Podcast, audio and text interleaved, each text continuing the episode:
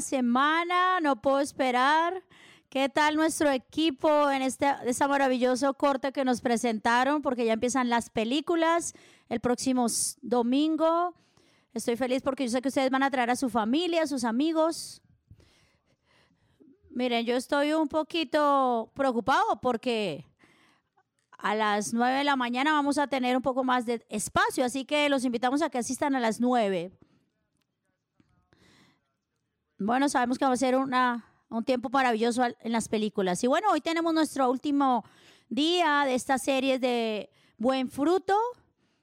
Y hoy vamos a terminar, pero ustedes saben que a mí no me gusta solo enseñar. Yo quiero que realmente ustedes puedan experimentar la presencia de Dios. Así que yo quiero que cantemos esta canción de la bondad de Dios, que ha sido mi canción favorita. Quiero que preparen sus corazones para lo que Dios va a hablar. Y esta canción siempre la pongo en mi carro, en mi casa. Y bueno, abremos nuestro corazón a Dios para que hablemos de la bondad y la fidelidad de Dios. ¿Ustedes están listos? Hagámoslo.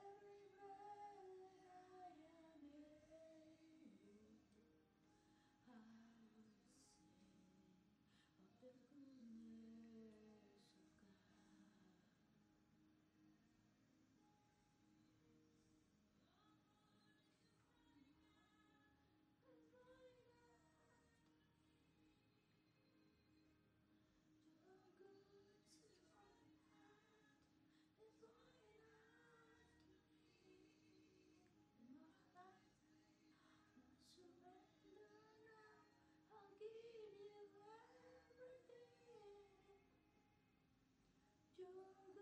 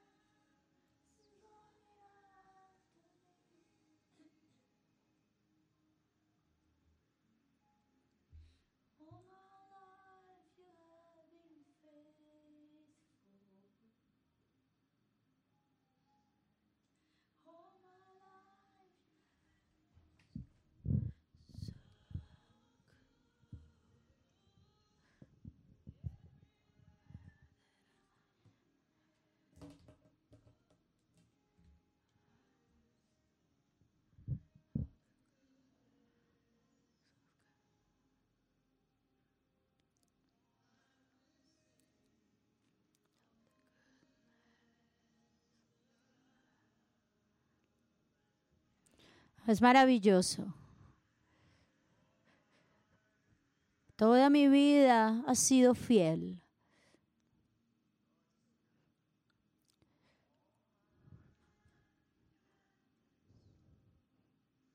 Toda mi vida ha sido bueno. Con cada respiro, con cada aliento. Oh Dios, voy a cantar de la bondad de Dios. Voy a cantar de la bondad de Dios. Me encanta cómo lo cantan. Gracias, gracias muchachos.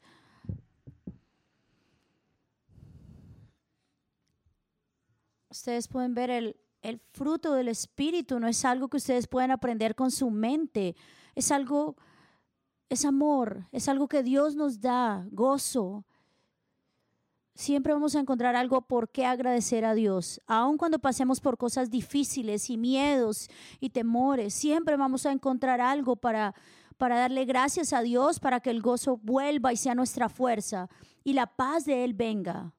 Y podamos ser capaces de seguir funcionando, de seguir viviendo.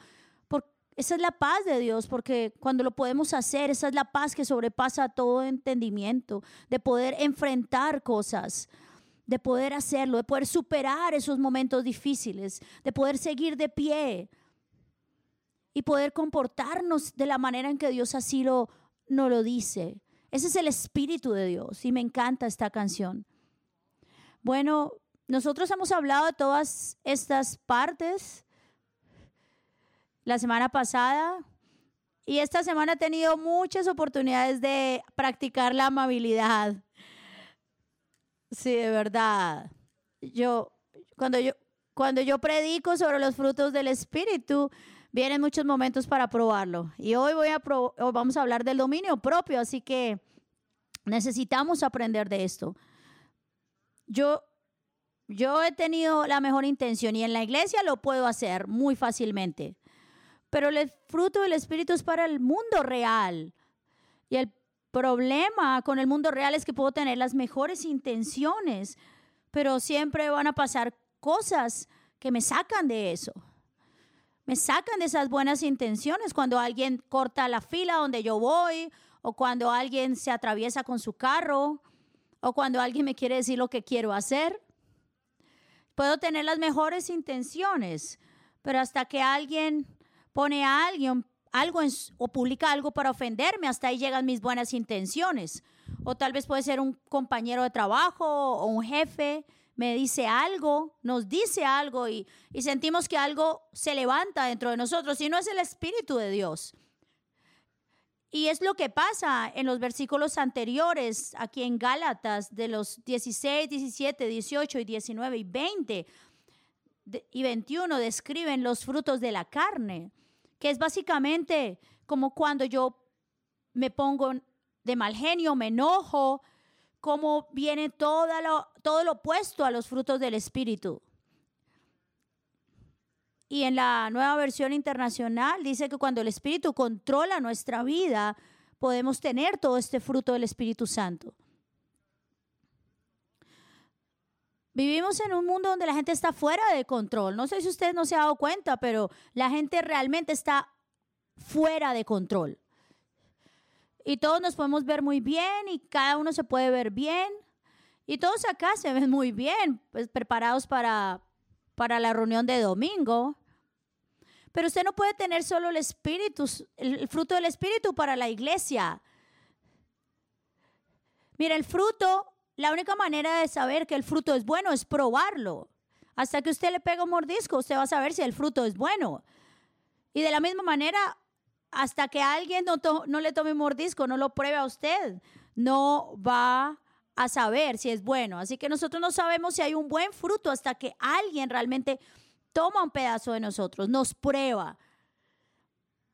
Miren, en ocho días este lugar va a estar lleno. Porque en las películas es un tiempo donde cientos de cientos de personas vienen por primera vez y van a empezar a manejar despacio porque no saben a dónde ir, a dónde parquear. Y empiezan tal vez a, a, a pitar Y tal vez usted viene y alguien se va a sentar en su silla, entre comillas, y usted se va a sentir ofendido. O tal vez si a usted le dicen que se corra, por favor, y usted también va, tal vez va a decir, no, no quiero, quiero espacio para poder sentarme. No me van a decir lo que debo hacer. O las personas en el parqueadero que ayudan a, ubicar los carros también, no, yo no, usted no es policía, no me va a decir lo que debo hacer. Y cuando usted actúa de esa manera, mire, yo quiero que usted diga que no es miembro de Harlan, por favor, que es su primera vez, si usted va a actuar de esa manera. Por favor, no se llame miembro de Harlan si usted está con los frutos de la carne a flor de piel, por favor. Sentado a su lado va a haber muchas personas por primera vez. Y tal vez va a ser la última oportunidad para muchas personas de escuchar de Dios. Y la única, el único obstáculo entre ellos y Dios tal vez puede ser usted. Y lo que ellos experimenten la siguiente semana, las siguientes semanas, debe ser que ellos sean llenados del Espíritu Santo, de amor. Y eso va a ser a través de usted. Cuando usted le diga, no, tome mi espacio, siéntese en mi silla, yo me voy a mover, tranquilo, siga usted primero, quiero servir. Oh Dios, yo dije eso. Sí, eso es servir en el cuerpo de Cristo, es lo que necesitamos. Porque yo no, yo no puedo solo recibir, yo necesito también servir y eso es lo que espero. Servir en los niños, servir en la cafetería, servirle a Dios de alguna manera. Y esa es la manera que yo quiero que seamos de ahora en adelante. Solo cuatro de ustedes, por favor, quiero que todos nos comprometamos.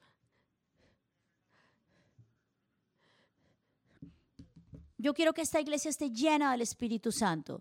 Así que hoy voy a hablar del dominio propio. Vamos a terminar esta serie hoy porque no es fácil. Es, vamos a definir qué es el dominio propio. El dominio propio es cuando estamos en control de nuestros propios deseos. Mucha gente piensa de inmediato acerca de sexo o de lujuria. Y no, no es solo eso. Es acerca de cualquier deseo que, usted tenga problemas para controlarlo. Y Dios lo sabe. Hay muchas cosas que tenemos problemas para controlarlas. Cualquier cosa que quiera gobernarnos, que quiera manejarnos es un mal hábito. Todo eso son esos deseos que necesitamos controlar. Todos tenemos algo. Eh, todos. Todos lo tenemos. Cada uno de nosotros tenemos algo que controlar. Miren, miren ustedes cuando yo digo que les voy a decir cuál es el mío. Miren, el mío, el mío son galletas de chocolate, de mora, en el supermercado, se los digo. Cuando yo entro al supermercado, yo no estoy ni siquiera ni siquiera tan cerca y en ese en ese estante están las galletas diciendo mi nombre. No sé cómo, pero me empiezan a llamar. Y ellos me dicen, ellos me cantan la misma canción que, usted puede escuchar con otras cosas. Con otras cosas. A ver, que nadie de la iglesia esté acá. Y entonces si no hay nadie en la iglesia, voy hasta allá y miro estas galletas. ¿Y saben qué me dicen? Una sola no te va a hacer daño. Una sola, una sola probada no te va a hacer daño. ¿Y saben qué pasa después? La misma cosa que a usted le pasa. Decir, ah, está bien, va a ser la última vez. Y por supuesto no es la última vez. Pero lo que sea, miren, yo sé que a ustedes como iglesia no les gusta decir que hay una tentación que los está molestando y que usted nunca es tentado. Pero hay cosas que nos pueden tentar y hay cosas que tal vez no. A mí no me tienta el cigarrillo porque no me gusta. Ninguna clase de cigarrillo va a tentarme. Pero hablando de la esposa del pastor, por otro lado, el pastor se está, se está riendo. A ver, yo quiero que ustedes practiquen el dominio propio.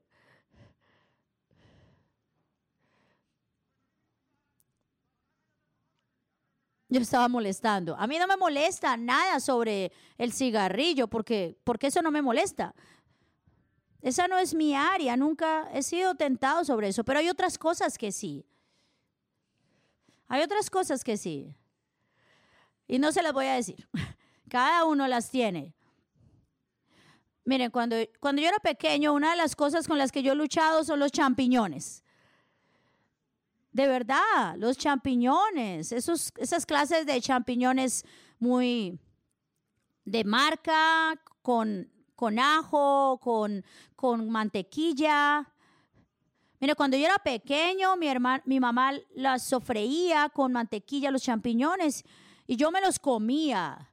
Y me lo cogía, los cogía con mi mano, el último que podía ver, y me los comía, de verdad. Usted ponga los champiñones ahí en su sartén con un poco de ajo y tal vez vino y tal vez un poco de crema y eso es maravilloso. De verdad, yo me lanzo derecho allá. Son nuestros deseos con los que luchamos.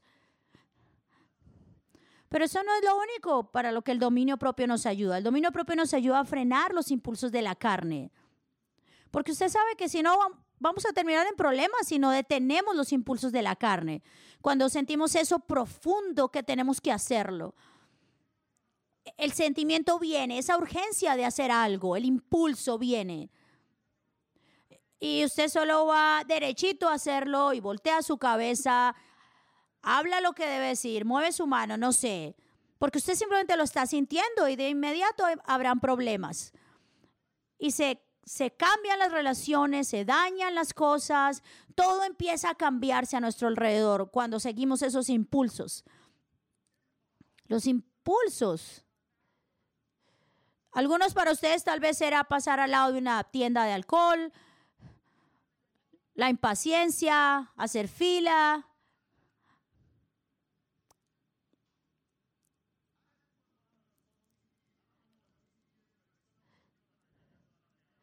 Usted puede poner algo, hay algo en Amazon que usted puede hacer y recibir como un texto en su cuenta. Y no sé qué significa, es algo OTP. Y es algo que hace que otra persona pueda, pueda decirle que usted está, que usted está ahorrando dinero. Es algo que Amazon le dice a usted, que usted está ahorrando dinero, pero eso no es verdad. Y ahora las compras están fuera de control. La gente solo quiere comprar y comprar. Mire, usted solo necesita un, usted solo va a necesitar un par de zapatos, porque solo se puede poner un par de zapatos a la vez. Y sin embargo, usted compra y se mete en deudas por comprarse muchos zapatos y ropa y llenar su armario de ropa. Mira, de verdad. Alguien puede simplemente comprar hasta en 300 dólares por ropa que nunca se va a poner. ¿Y ahora qué hacer? Porque nadie lo va a comprar eso. Está fuera de control. Tengo un hábito que me hace sentir que no puedo, que necesito hacerlo y, y, y, empiezo a pensar, ¿por qué Dios no me da más? Y Dios no te da más porque no es fiel con lo que Dios te ha dado ahora. y, ese impulso de comprar es un hábito que, que no puede estar ahí. Miren, los zapatos negros se pueden colocar con cualquier ropa. El negro combina con todo. Alguien acá dice que no. El negro combina con todo. No necesitamos todas esas cosas, pero algo dentro de mí me dice necesito comprar. Y no, no puede ser, necesitamos controlarnos. Porque es acerca de cómo ordenamos nuestra vida. Y los impulsos nos pueden llevar a la pobreza. Mira, si ustedes no lo quieren escuchar, es verdad. Esos impulsos de comprar nos pueden llevar a la pobreza. Porque si yo no honro primero a Dios dándole mi 10% y no empiezo a ahorrar algo, necesito tener ese dominio propio para vivir con el resto y ver cómo Dios me bendice. Porque le estoy dando a Él el lugar y estoy ahorrando y estoy controlando mis impulsos. Los impulsos me llevan a tener problemas, me meten en problemas. ¿Cómo yo podría frenar esos impulsos de la carne? Y, tengo que preguntarme, ¿por qué siempre estoy en este ciclo vicioso una y otra vez? ¿Por qué siempre me, me atraigo por la misma persona? ¿Por qué siempre termino en relaciones que no son? Porque usted tiene que ser atraído no por el dinero de esa persona, sino por el carácter. Usted tiene que ser, no puede estar atraído por la belleza y los abdominales y los pectorales, sino primero por el cerebro y que cree en Jesús. Estoy, estoy tratando de ayudarle a usted. Esos impulsos son los que lo llevan a hacer lo mismo y a tener una relación con la persona equivocada. Porque usted está viviendo bajo los impulsos.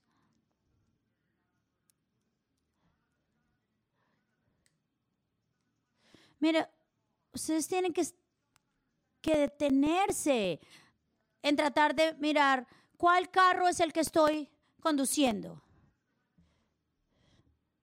¿Qué clase de carro conduzco? No, miren, yo más bien voy a pasar al siguiente punto. El dominio propio me lleva a ponerme bajo el control de Cristo.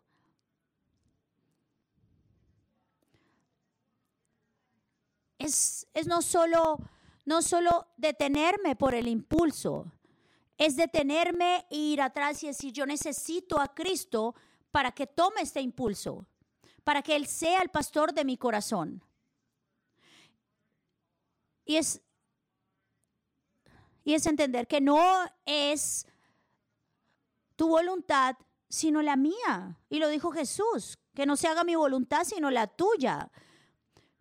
Porque todo lo que Dios piense y haga es lo correcto. Y todo lo que yo piense y sienta tiene que ser sometido a la obediencia a Cristo. Yo no, yo no quiero hacer las cosas a mi manera. Y es preguntarle a Dios cuál dice, qué es lo que dice tu palabra, qué es lo que quieres de mí. Y empezar a orar como, como oró Jesús. Y esa es la manera de cómo empiezo yo a ser discípulo, seguidor de Cristo.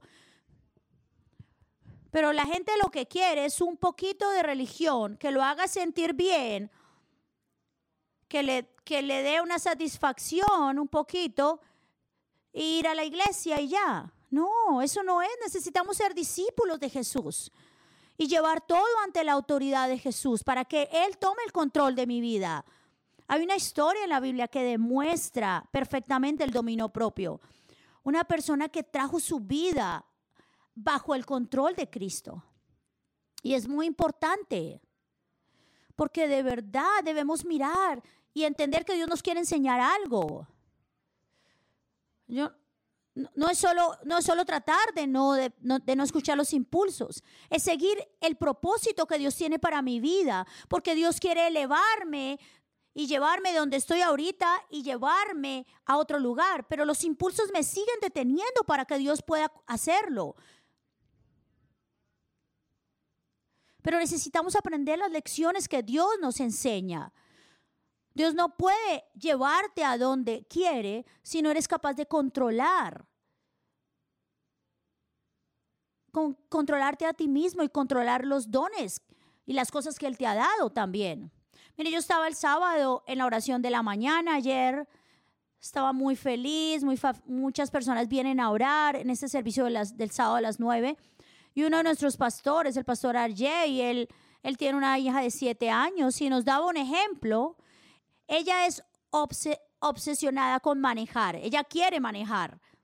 Y ella siempre está ahí, que quiere estar en el carro, que quiere manejar, quiere tratar de hacerlo.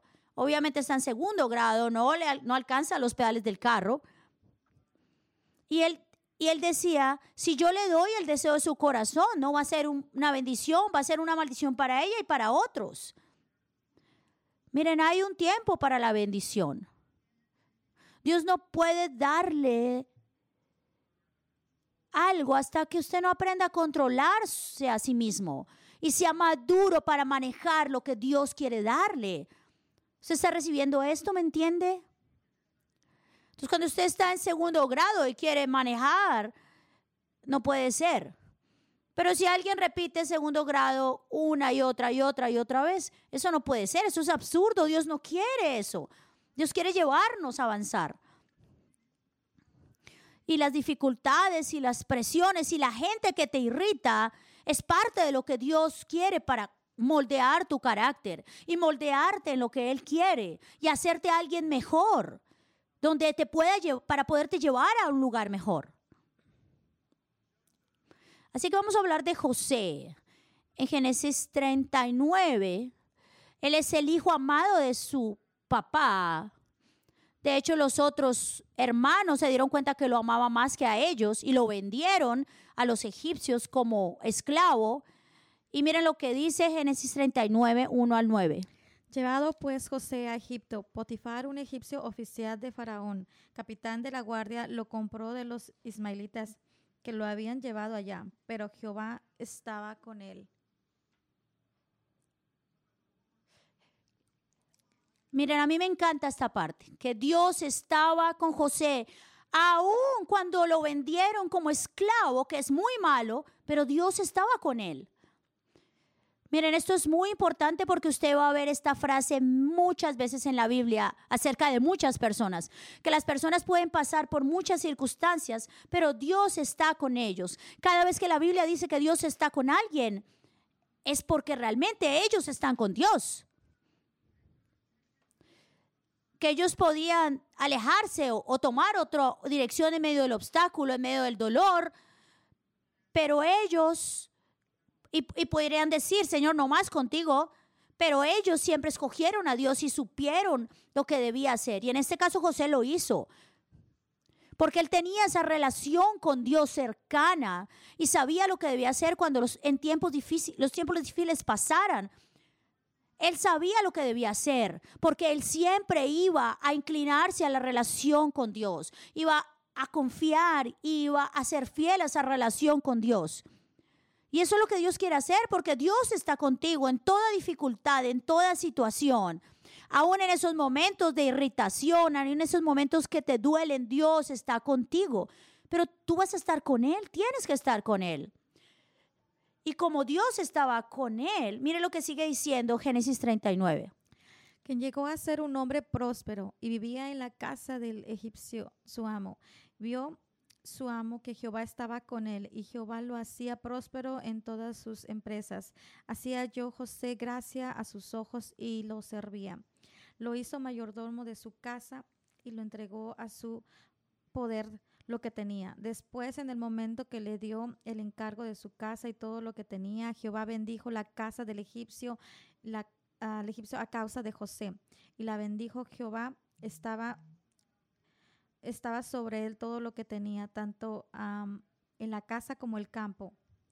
Él mismo dejó todo lo que tenía en las manos de José.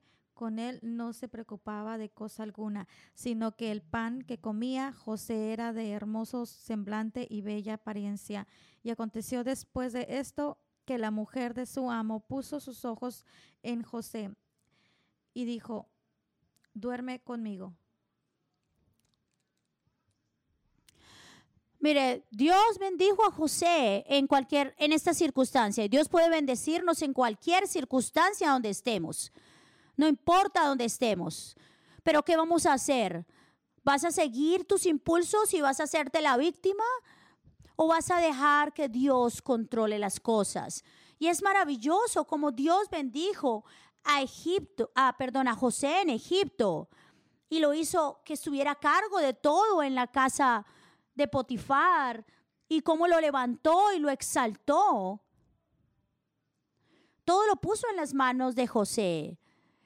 Y aquí miramos, como decía, nos decía la palabra, cómo vino la esposa de Potifar al ver lo que él estaba allí, en ese lugar, a probar el carácter de José.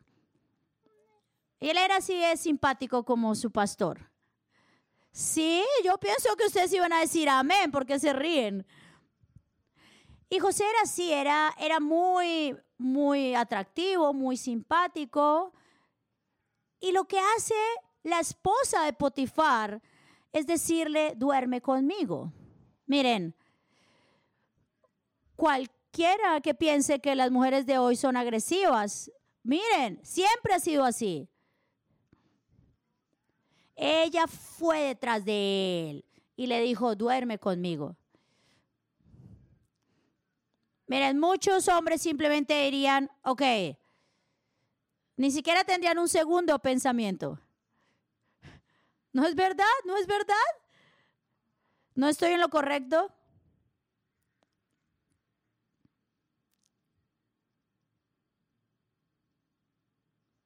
Yo estoy tratando, estoy diciéndole la verdad. Sigamos leyendo.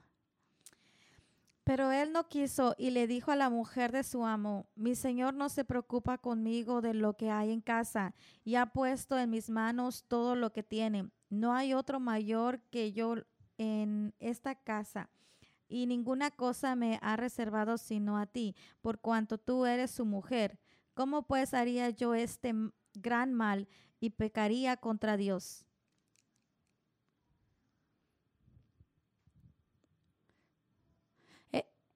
Esto es un hombre que camina con Dios. Él no dijo cómo puedo pecar contra tu esposo.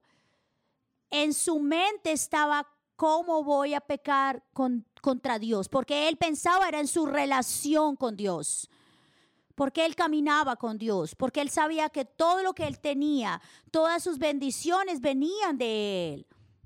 Y él lo dijo, ¿cómo yo puedo hacer esto y pecar en contra de alguien que me ha cuidado como me ha cuidado. Miren, algunas personas simplemente tienen una relación religiosa y por eso pecan y caen. Por eso necesitamos una relación real con Dios, que me restrinja, que me detenga de hacer lo malo. Porque me va a importar mucho más mi relación con Dios que el pecado que se me ofrece. Entonces, el primer punto que tenemos acá es que el dominio propio empieza por saber que Dios está viendo. Aquel que me ama y que camina conmigo está viendo. Y José lo sabía. José, lo sabía. Él me está viendo porque Él está conmigo. Entonces, el dominio propio empieza con esa, ese detenerse por lo que tenemos en Dios. Y miren lo que dice Génesis 39, 10, 12. Hablaba ella a José cada día, pero él no la escuchaba para acostarse al lado de ella, para estar con ella. Pero aconteció un día cuando entró en la casa a hacer su oficio, que no había nadie de los de la casa ahí. Entonces ella lo asió por la ropa diciendo, duerme conmigo. Pero él dejando su ropa en las manos de ella, huyó y salió.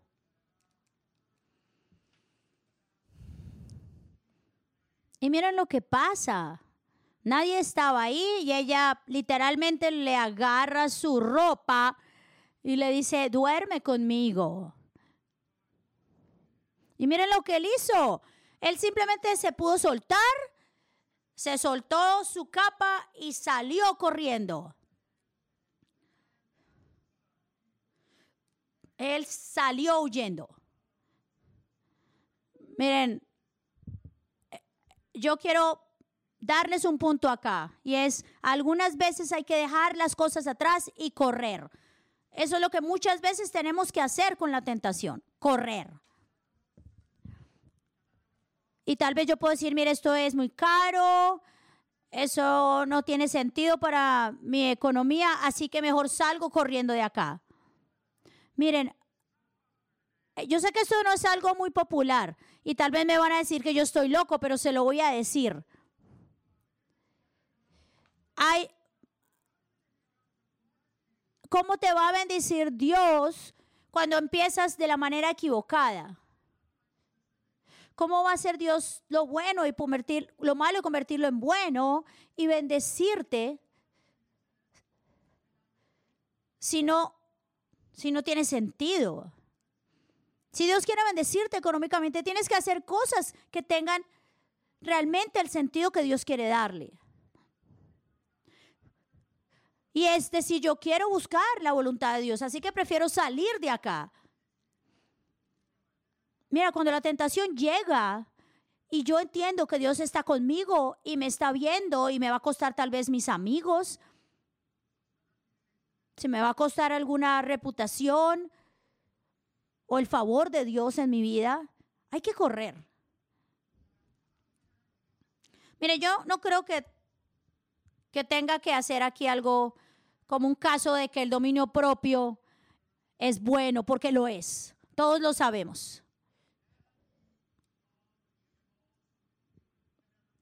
Si José se hubiera dejado llevar por sus impulsos, jamás hubiera sido el gobernador al que Dios lo tenía llamado.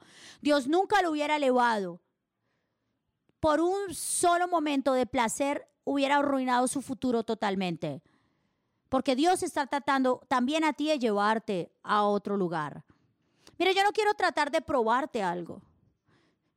El dominio propio es bueno y tenemos que aplicarlo.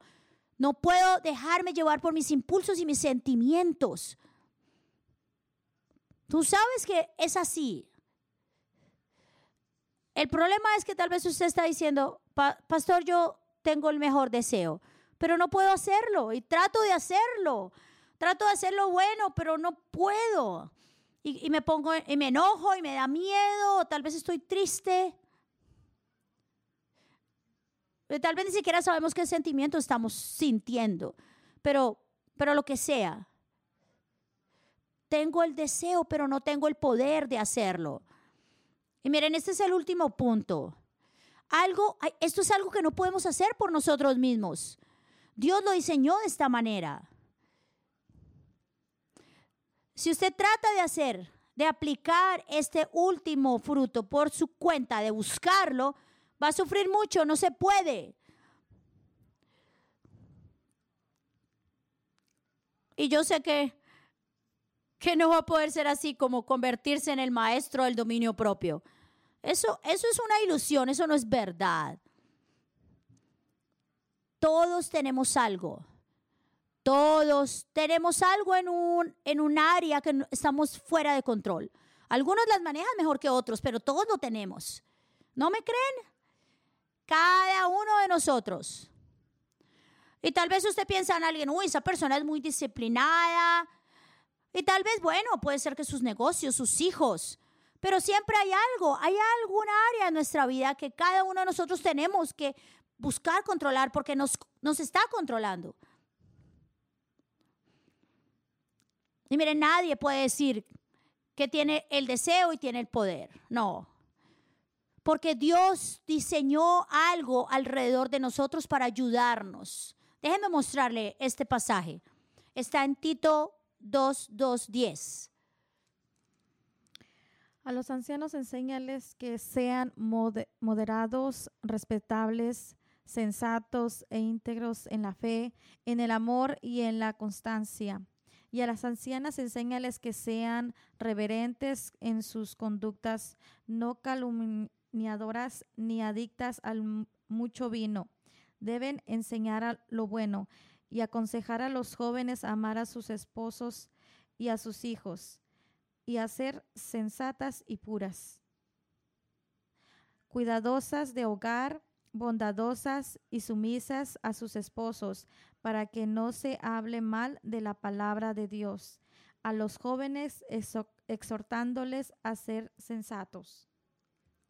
Miren, acá se está exhortando a los hombres, a las mujeres, al dominio propio.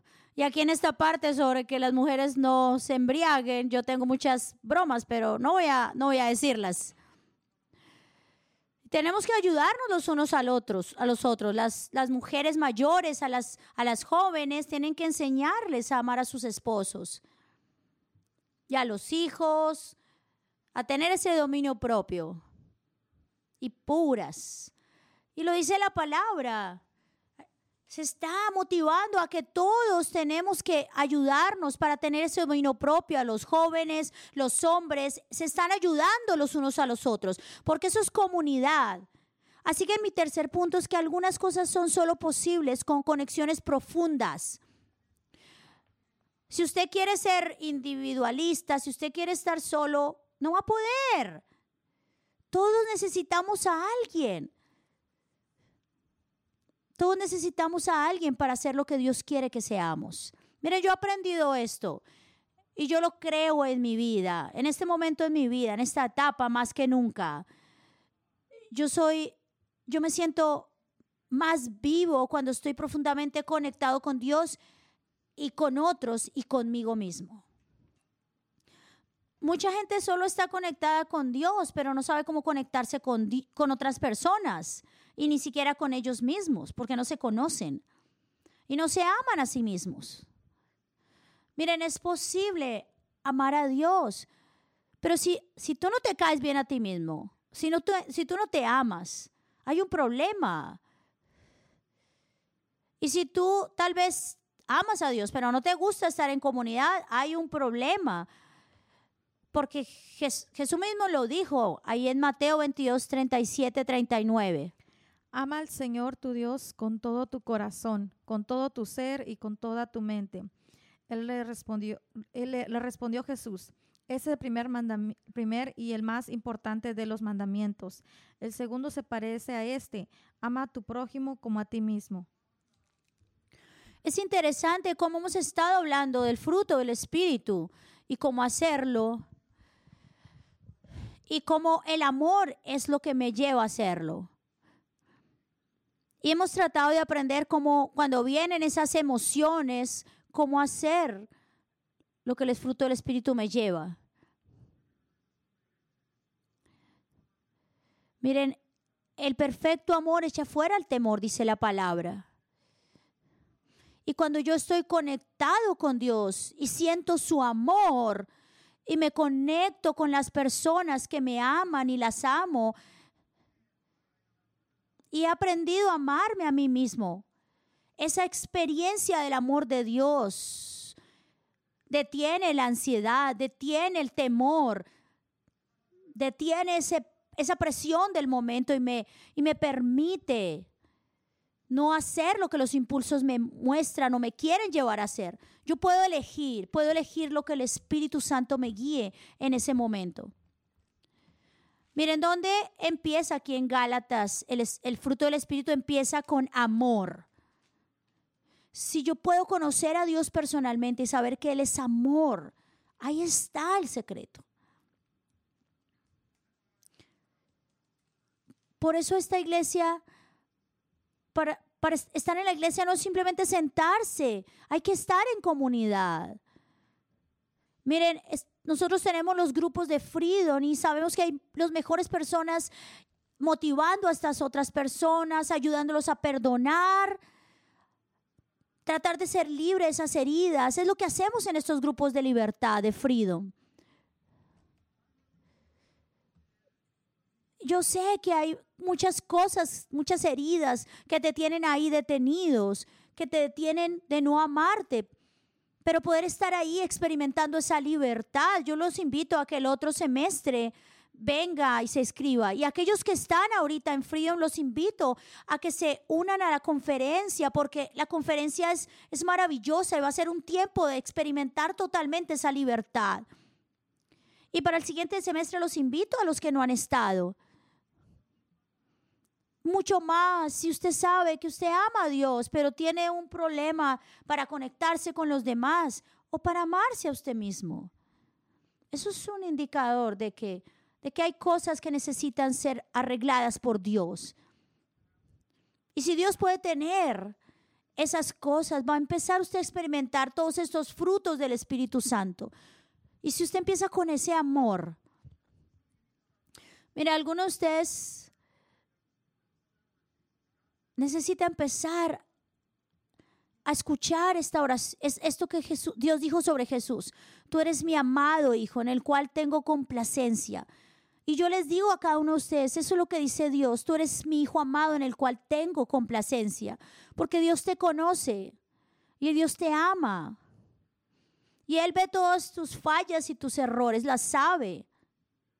Pero Dios te ama. Y si quieres estar conectado con ese amor, y si puedes, si puedes decir esa oración, Señor, tú er, yo soy tu hijo y soy tu amado. Yo sé que puede ser, no puede ser un tiempo fácil, pero de verdad, si tú le das gracias a Dios por, por las cosas que te ha dado, el gozo va a empezar a venir, porque el gozo de Dios es tu fuerza y vas a empezar a experimentar su paz y decir, puedo manejarlo, no puedo explicarlo, pero puedo hacerlo. Y puedo tener paciencia, y puedo enfrentar esas cosas duras y empezar a tener acceso a todos estos comportamientos que nos hacen parte del, que hacen parte del fruto del Espíritu Santo. Pero necesito esperar con el amor de Dios. Pero en conclusión, miren, esto es una imagen del carácter de Jesús. Así es como Jesús es. Usted, usted necesita ser como Cristo. Usted no necesita la religión o la iglesia. Usted necesita una relación con Jesús. Porque en conclusión, Cristo quiere desarrollar tu carácter conforme al carácter de Él. Esto no es, esto no es algo que, que hagamos por nosotros mismos. Mire lo que dice 1 Corintios 10:13. No os ha sobrevenido ninguna tentación que no sea humana, pero fiel es Dios. Miren, todos tenemos algo todos tenemos algo con lo que luchamos. Así que nadie, no eres el único con que está lidiando con cosas, todos. Pero Dios es fiel. Yo puedo alabar a Dios en este momento, porque Dios es fiel. A pesar de mis deseos, de mis impulsos, Dios es fiel conmigo. Toda mi vida Él ha sido fiel. Toda mi vida ha sido bueno. Él ha sido bueno. Mire lo que sigue diciendo la palabra. Y no permitirá que ustedes sean tentados más allá de lo que puedan aguantar. Más bien, cuando llegue la tentación, Él les dará también una salida a fin de que puedan resistir. Dios lo sabe.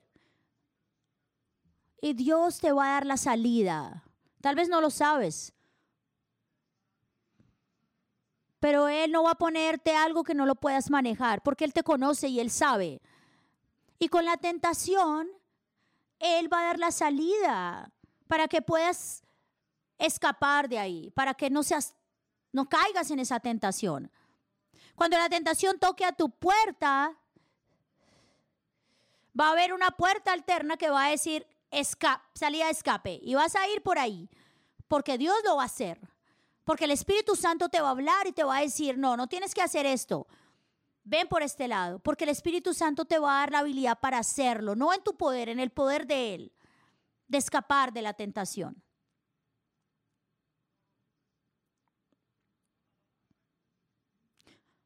Tú puedes hacer esto, todos podemos hacerlo, pero hay que, pero hay que empezar con la elección, con una, con una decisión humilde, la humildad es, una decisión muy importante, decir, Señor, yo no puedo, no puedo hacerlo, pero tú sí, te necesito.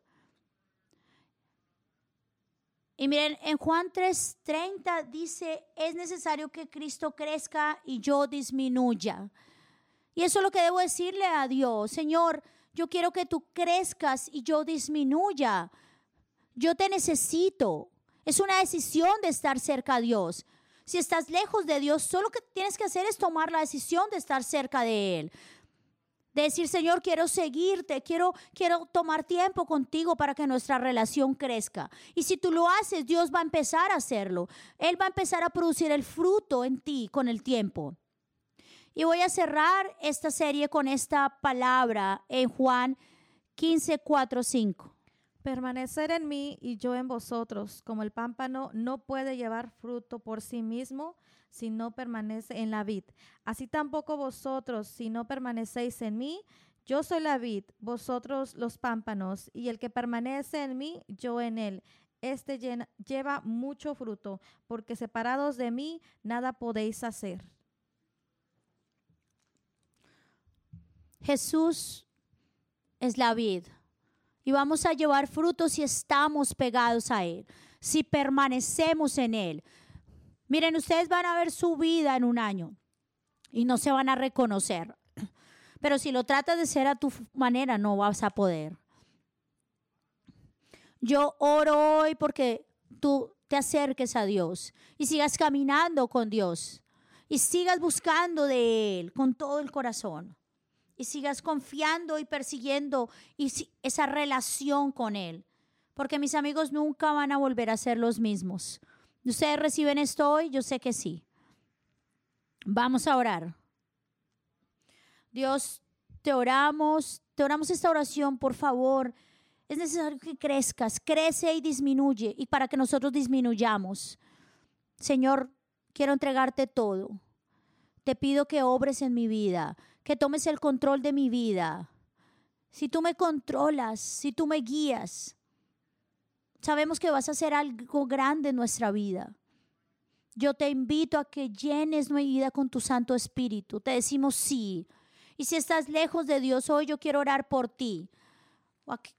Señor, yo oro por cada persona que ha estado lejos de ti para que vuelva a ti. Para que vuelva a ti, Señor. Yo oro por esto, Señor. Toca hoy la vida de cada persona, Señor. Y si alguien oró esta, esta oración por primera vez, levante sus manos allí. Levante sus manos. ¿Alguien más? Levante su mano. Cierre sus ojos allí donde usted nos está escuchando. Si por primera vez está haciendo esta oración a Dios. Gracias, gracias a los que están levantando sus manos, a los que nos escuchan y están cerrando allí sus ojos. Señor, te necesito. Dile a Dios, Señor, yo te rindo mi vida a ti. Hoy, Jesús, sé mi Señor, sé mi Salvador. Te doy toda mi vida, Señor. Señor, yo oro porque sea el día del comienzo de la resurrección, de sanidad, porque tú los restaures, los redimas y que ellos no se reconozcan nunca después. En el nombre de Jesús, amén. Démosle una alabanza al Señor. Siga.